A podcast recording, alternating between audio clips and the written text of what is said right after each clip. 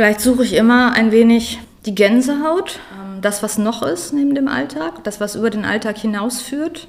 Und das würde ich Gott nennen. Und ich glaube, das macht das Leben schöner. Also ich finde jeweils, es macht das Leben schöner. Und dann spielen natürlich auch noch ein paar andere Dinge die Rolle, eine Rolle. Wozu bin ich auf der Welt? Was macht Sinn? Was erfüllt mich? Was macht ein glückliches Leben? Und all das, würde ich sagen, sind Umschreibungen dafür, wo ist Gott. Susanne Niemeyer ist Autorin und in ihren Büchern geht es irgendwie immer wieder um die Suche nach Gott. Dabei kann man in ihren Texten und Geschichten den Eindruck gewinnen, dass man dem Allmächtigen an jeder Ecke begegnen könnte.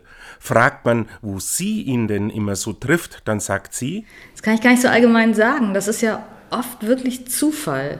Also letzte Woche war ich eine Woche am Meer seit langer Zeit mal wieder. Und da hatte ich irgendwie ganz oft das Gefühl von Gegenwart. Und ich glaube, dieses Gefühl von Gegenwart zu haben, ist auch eine, eine andere Beschreibung dafür, ähm, das Gefühl, ein Gefühl für Gott zu haben. Manchmal ist es aber auch in einem ganz alltäglichen Moment, wo ich überhaupt nicht damit rechne. Und ich kann auch nicht wirklich beschreiben, was es ist, sondern es ist ein Gefühl von, gerade in diesem Moment, in dieser Sekunde ist alles richtig und ist alles da. Und der Moment verfliegt wieder. Niemeyer ist gut darin, das sogenannte Heilige zu erden, es wie selbstverständlich wirken zu lassen. Mit Blick auf Ostern beispielsweise erklärt sie Auferstehung mit dem Gefühl, etwas ändert sich so richtig und etwas in mir ändert sich so richtig. Also auf einmal habe ich wieder Mut oder auf einmal habe ich wieder Zuversicht oder auf einmal funktioniert eine Beziehung wieder. Ähm, ich glaube, das sind tatsächlich alles Erfahrungen von Auferstehung, dass ähm, etwas, das von dem ich sicher war, dass es tot ist, dass es verloren ist, dass das auf einmal wieder Leben hat. Doch sie will keine Antworten überstülpen, sondern dem Gegenüber die Freiheit lassen, selbst einen Weg zu Gott und dem Glauben zu finden.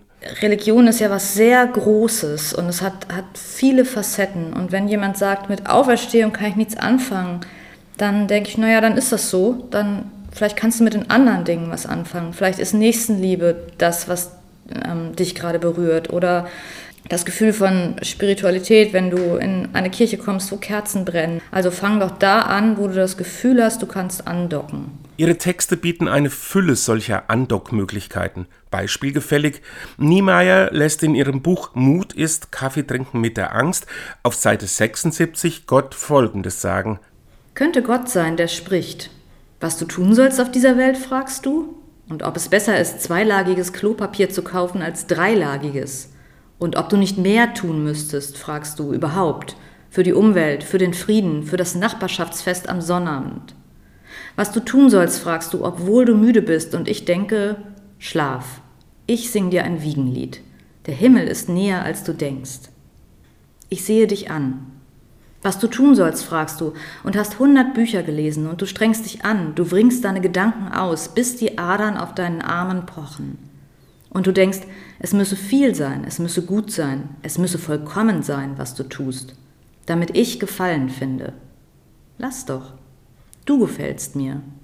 Lass doch, sage ich, aber du hörst nicht, so einfach willst du nicht davonkommen. Lass doch, sage ich noch einmal. Nur eins sollst du tun, und es ist leicht. Du kannst jederzeit anfangen. Es gibt hundert Arten und hundert Weisen und noch mehr darüber hinaus. Bring mehr Liebe in die Welt. Das ist alles.